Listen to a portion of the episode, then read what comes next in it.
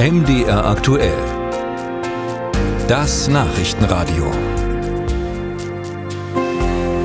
Mehr als anderthalb Jahre dauert der Krieg in der Ukraine inzwischen. Anfangs hat Deutschland dem angegriffenen Land vergleichsweise leichtes Militärgerät geschickt, beispielsweise Panzerabwehrwaffen und Handgranaten.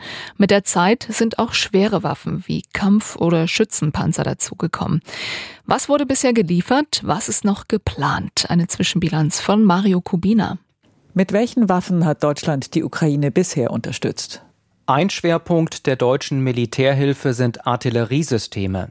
14 Panzerhaubitzen 2000 und fünf Mehrfachraketenwerfer vom Typ Mars II hat die Ukraine aus Deutschland bekommen. Zweiter Schwerpunkt Panzer. 60 Schützenpanzer Marder hat Deutschland geliefert und noch wichtiger 20 Kampfpanzer vom Typ Leopard 1 sowie 18 Panzer von der modernen Variante Leopard 2. Schwerpunkt 3 der deutschen Waffenhilfen, die Luftverteidigung. 46 Flakpanzer Gepard hat die Ukraine erhalten. Bei der Bundeswehr sind sie längst ausgemustert. Aber das ukrainische Militär setzt den Gepard erfolgreich zur Flugabwehr ein, zum Beispiel bei Drohnenangriffen. Außerdem hat Deutschland das Raketenabwehrsystem Patriot geliefert und das hochmoderne System Iris-T, über das die Bundeswehr selbst noch gar nicht verfügt. Welche Waffenlieferungen sind noch geplant? Iris-T spielt eine wichtige Rolle dabei, Menschen und Häuser in der Ukraine vor russischen Luftangriffen zu schützen. Deshalb soll das überfallene Land weitere Iris-T-Systeme bekommen. Außerdem ist geplant, noch mehr Schützenpanzer zu schicken. Und auch von den Leopard 1 Kampfpanzern soll die Ukraine weitere bekommen. Wie ist der aktuelle Stand in der Taurus-Debatte?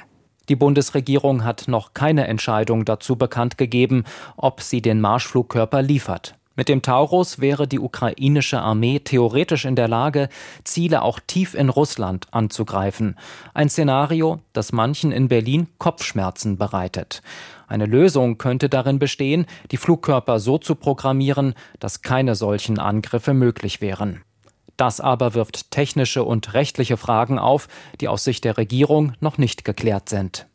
Was tut Deutschland sonst noch für die Ukraine, abgesehen von militärischer Unterstützung? Eine Menge. Deutschland liegt im internationalen Vergleich nicht nur bei der Waffenhilfe auf Rang 2, sondern auch bei humanitärer Hilfe für die Ukraine.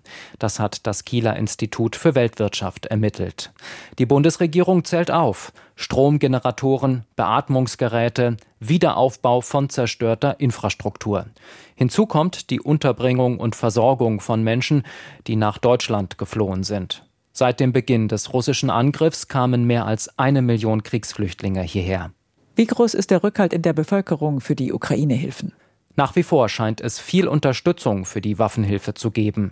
Das zeigen Zahlen, die Meinungsforscher für den ARD Deutschland Trend erhoben haben. Zuletzt für die Juni-Ausgabe der Umfrage.